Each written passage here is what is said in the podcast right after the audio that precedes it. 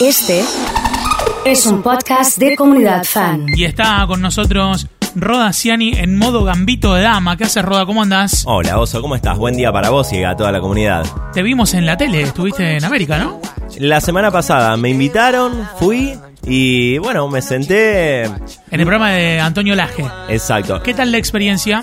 Bien, te soy sin- no me maquillaron, para mí vieron, me vieron y dijeron no. Te vieron bien, estabas muy barbeado, Oh, estabas oh, en el estilo eh, Guido Sáfora de Intrusos. o, dijeron, o dijeron que era insalvable, capaz dijeron, mira, por más que lo, lo revoquemos, no, no, lo- no lo podemos zafar. Bien, Eh, eh, ¿y qué tal te fue? ¿Cómo te fue bien? No, la verdad que súper bien, re linda la experiencia, me gustó estar ahí, me gustó llevar el tablero, charlar y, como siempre no solo hablar de ajedrez específicamente, sino de eh, dónde se puede aplicar o cómo el ajedrez nos puede servir en lo cotidiano. Eh, estoy transmitiendo en mi cuenta de Instagram que es arroba eloso.fan.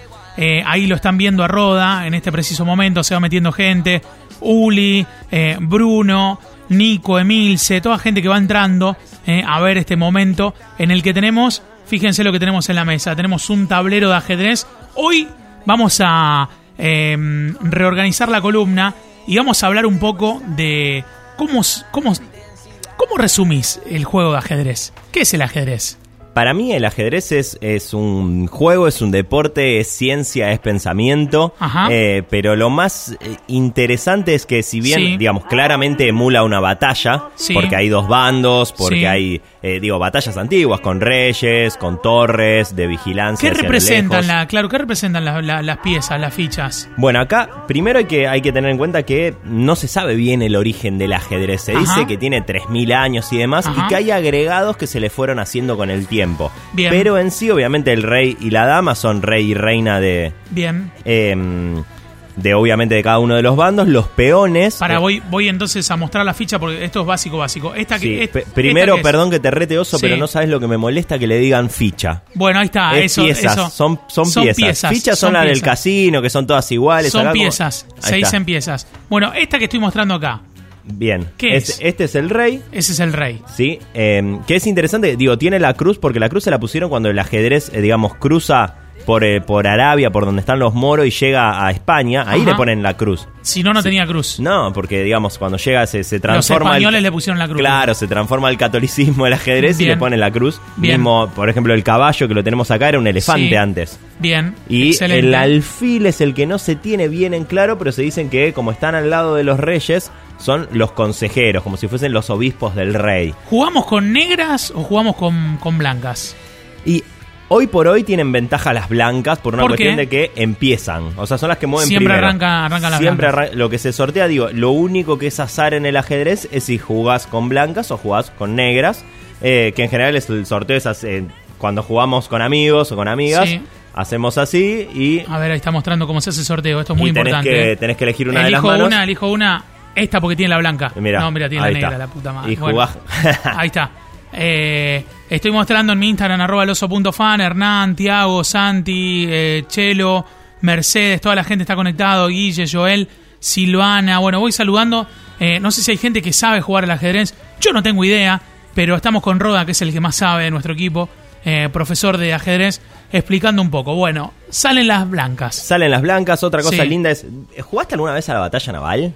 Sí, alguna vez sí. Esto de D4 hundido y. Sí, Ahí sí. va. Bueno, el, el ajedrez está nomenclado igual. Fíjate Ajá. que tiene acá de este lado, del lado de las blancas, comenzás Sí. a contar de la A a la H y del 1 al 8. Y eso sirve para que se pueda estudiar. Bien. ¿Cómo estudias las jugadas? Bueno, de esa forma. Bien. Entonces vos tenés peón de a D4, por Sí. ejemplo, si hacemos la del gambito de dama. Sí. Y te responde a D5 las negras y jugás peón C4. Entonces, Ajá, o sea, se puede mentalmente tener eh, un mapa del tablero. Hay gente que juega sin mirarlo, digamos. Es decir, yo de esta forma yo podría estar de espalda y te voy cantando las jugadas y vos me vas respondiendo y me las vas cantando. De la gente que está conectada, eh, Silvana dice no sé jugar, por ejemplo.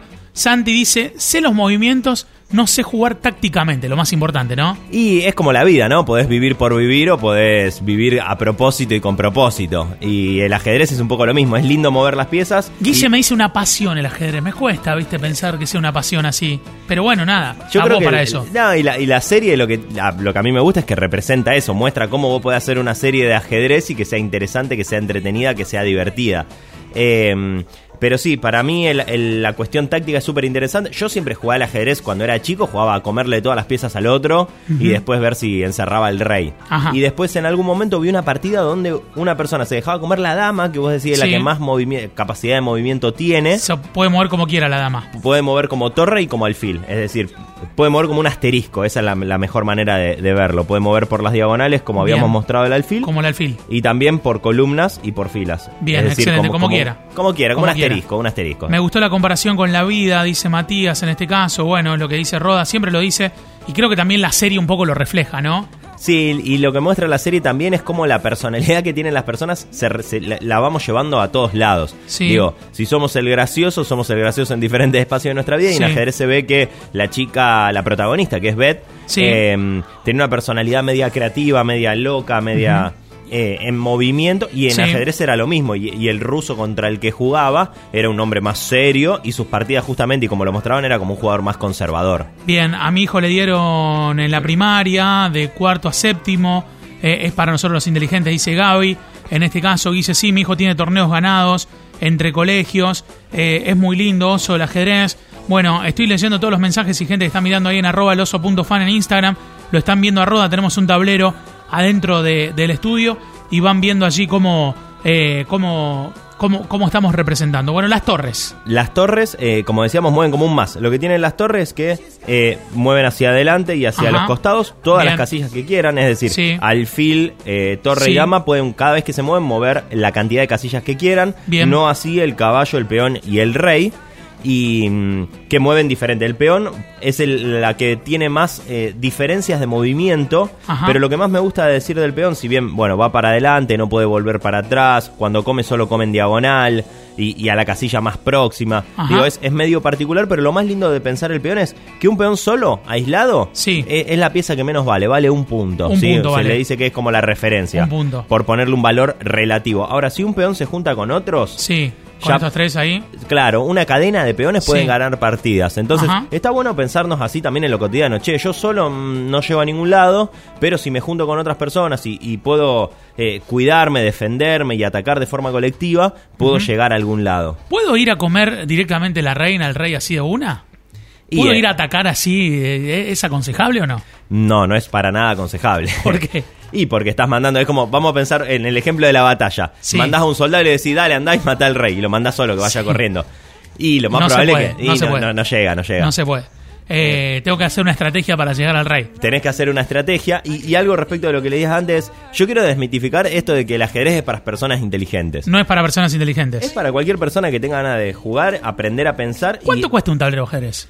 Y tenés desde 400 pesos para mí, 500 pesos, alguno modesto. Ajá. Este justo es un tablero tipo profesional. Tipo profesional. Eh, más que nada es modelo Stoughton, que es el que se usa en los torneos. Es como la Spalding, la pelota de básquet, digamos así decir. Claro, este debe estar, que tampoco, digamos, en, en relación a lo que justamente lo que puede salir una pelota profesional de básquet, esto Sí. debe valer dos mil pesos, una Dos cosa mil así. Eh, habría que habría que consultar bien. Y, y lo otro lindo que me gusta que me gusta hacer es cuando cuando empezás una partida de ajedrez, Sí. lo que pasa cuando recién empezás a jugar y esto quizás las personas que están que están por ahí eh, pueden decirlo, Sí. es siempre mueven los peones del costado. Es como que hay, hay como una como una intuición o una cuestión, no sé si tendrá que ver con cuidar al, al, al rey y a la dama, que arrancamos moviendo este peón, corriendo la torre. Y en realidad no es aconsejable por lo siguiente. Te hago esta, esta pregunta. ¿Querés- ¿Querés ser eh, mi, mi Yo alumno juego. por un ratito? corro mi computadora acá, tengo que filmar, pero juego, juego todo. completo. Buenísimo, es, es para ser mi, mi alumno por un ratito. Vamos a suponer que, eh, Sí. y me encanta hacer esta pregunta, Sí. vamos a suponer que el tablero entero es una, es una ciudad que vos vas a crear. Bien, Vos la vas a crear, yo te, te doy Es como todo jugar al. Sims. Perfecto. Claro, exactamente. Y te digo, bueno, Oso, acá va a estar tu ciudad, pero te voy contando algunas cosas. Solo Sí. vas a poder poner eh, un hospital, o sea, el presupuesto te da para tener un solo hospital. ¿En Bien. qué lugar del tablero lo pondrías? ¿Y por qué? Eh, lo pondría alejado eh, para que sea de mejor acceso para la gente, donde haya menos tráfico. Donde haya menos tráfico. Claro. Pero, por ejemplo, si vos elegís Sí. acá, por poner un ejemplo, No, lo y, y alguien se te enferma acá, Eh, claro, pero si tengo concentrado acá, por ejemplo, y todos vienen por este lado. Sí. bien. eh, eh, entonces, una opción sería en el centro, pero te preocupa el tráfico. Sí. Y otra opción sería alejado, pero ahí nos preocuparía la distancia Sí. eh, de, de puntos extraños. Bueno, en, en ese sentido, es por eso que en el ajedrez buscamos dominar el centro, como bien decía. Si bien Ajá. hay tráfico y demás, Bien. lo que nos permite hacernos cargo de las casillas centrales es que después, cuando avanza la partida, eh, podemos. ¿Lo, pongo en el, ¿Lo tengo que poner en el centro del hospital? No. Eh, y fíjate cómo se crearon los pueblos anteriormente. Vos tenés la plaza con la Sí. iglesia, el- la muni y. Sí. la- en general la idea era esa, es desde Sí. el centro se comienza a construir Sí. y se comienza Sí. a habitar hacia los costados. Sí. En el ajedrez es lo mismo, tratamos primero de ocupar el centro. Ajá. Eh, ¿Por qué? Porque dominar las casillas centrales nos va a permitir ir, viendo hacia dónde se Muy desarrolla el juego. esto, ¿eh? Entonces, eh, hay muchas maneras, digo. Después ahí empieza a haber una de las formas es Gambito de Dama. No por nada Gambito de Dama comienza poniendo ese peón ahí. Ajá. Y después ubica este acá porque, pe- per- permiso, primero viene Sí. acá. Si me llega a comer... Cuando yo- le tocas la pieza al otro le decís permiso. Sí, sí, sí, sí. Ajá, y no se cuando puede, no, acomodas... no- no me toqué la pieza porque te pego así en la mano. no, en realidad hay dos reglas que te las cuento ahora, que es una Sí. es pieza tocada, pieza movida. ¿Qué Ah, quiere mira. decir? No puedo decir, eh, a ver, eh, ah, no, no, mejor no. Eh, ah, no, quiero, eh, no. Es como mate chorreado, ¿viste? El- Así. La tocas, la tenés que mover. Y la otra es pieza soltada, jugada terminada. Ahí está. ¿Qué, qué quiere decir? Vamos, vamos, yo pongo el alfil acá. Sí. Y digo, ah, uy, me lo va a comer con el peón. No, no, no, no, no. Quiero volver para atrás. Eso tam- tampoco se puede. Una vez que solté la pieza, Sí. se terminó mi movimiento, le toca mover al otro. Ajá, muy bien. Después ahí se complica un poquito más cuando tenemos el reloj. ¿Viste que hay reloj que se juega Sí. con reloj en, Sí, en ¿por la qué serie? tocan el reloj en la serie todo el tiempo? Hay, hay, es un reloj que tiene, digamos, dos, eh, dos relojes en sí, que Sí. cuando está, digamos, eh, corre, cuando corre uno, no corre el otro, obviamente, y nos da un tiempo. Vamos a suponer, las partidas profesionales, Oso, para que te des una idea, tienen dos horas para las primeras 40 movidas de cada uno, es decir, ahí ya sumamos cuatro horas, y otras dos horas pueden haber para, las, para el resto de la partida. Es decir, que una partida puede durar hasta ocho horas. Ocho horas. Una tremendo, partida ¿eh? profesional, 8 horas. ¿Y cómo va sucediendo? Bueno, a medida que yo muevo, aprieto el reloj y le corre el tiempo a la otra persona. Si te quedas sin tiempo, perdés. Exceptuando algunas situaciones donde puede ser tablas, que tablas es como empate. Si te quedas sin tiempo, pero el otro no tiene material para darte mate, pero son cuestiones más específicas. ¿Qué, qué, qué te parece el caballo?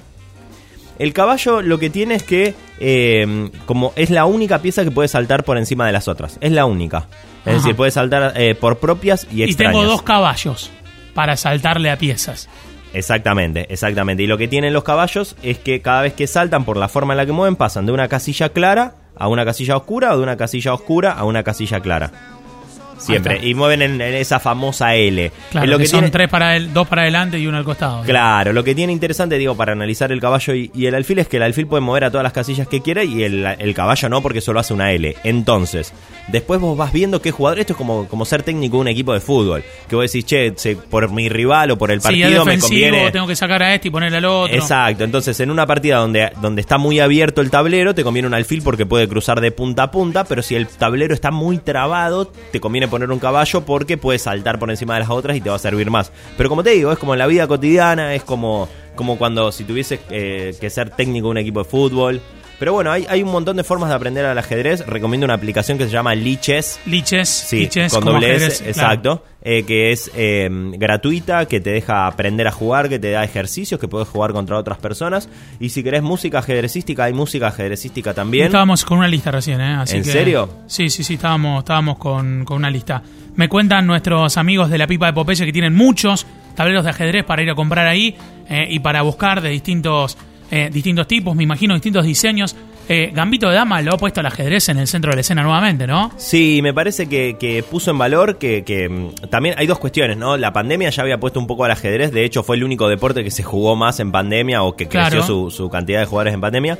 Y después la serie me parece súper atrapante, creo que muestra cómo el ajedrez puede ser entretenido solo mirándole las caras eh, a las personas que, que actúan, que están ahí en, en la serie. De hecho, podés no entender nada de ajedrez, que si ves a, las prota- a la protagonista y, y a su entorno, eh, te apasiona igual y sabés lo que está pasando solo por las caras que pone la gente. Claro, de, Eh, esa, de esa manera. eh, o sea, mirando caras ya te das cuenta, este está perdiendo, este está ganando.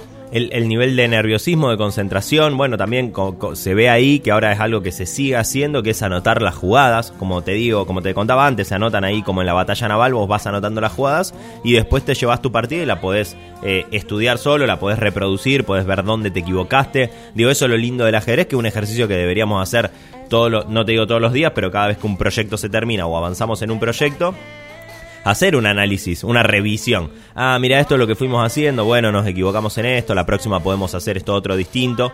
Eso en ajedrez se hace siempre, pero en lo cotidiano hay veces que no, que no lo hacemos y estaría bueno que pase. Está muy bien, excelente. Eh, ¿Algún consejo para el que quiere iniciarse y, y, tiene así como cierta cuestión, le da miedo o, pánico escénico jugar al ajedrez? Eh, que es cuestión de tiempo, que es constancia, que, que puede ser muy divertido y que esconde un montón de sutilezas como todo, digo, podés jugar a comerle todas las piezas al otro, es una buena forma de empezar, pero podés eh, meterle y eh, aprender más allá de eso. La última pregunta me la traslada Nico por WhatsApp. ¿Se puede jugar o aprender solo? Sí, se puede jugar a aprender solo, pero siempre usando una aplicación y jugando con otros es mejor. El ajedrez, como en la vida, siempre es más fácil aprender y llegar a donde queremos si nos relacionamos con los demás.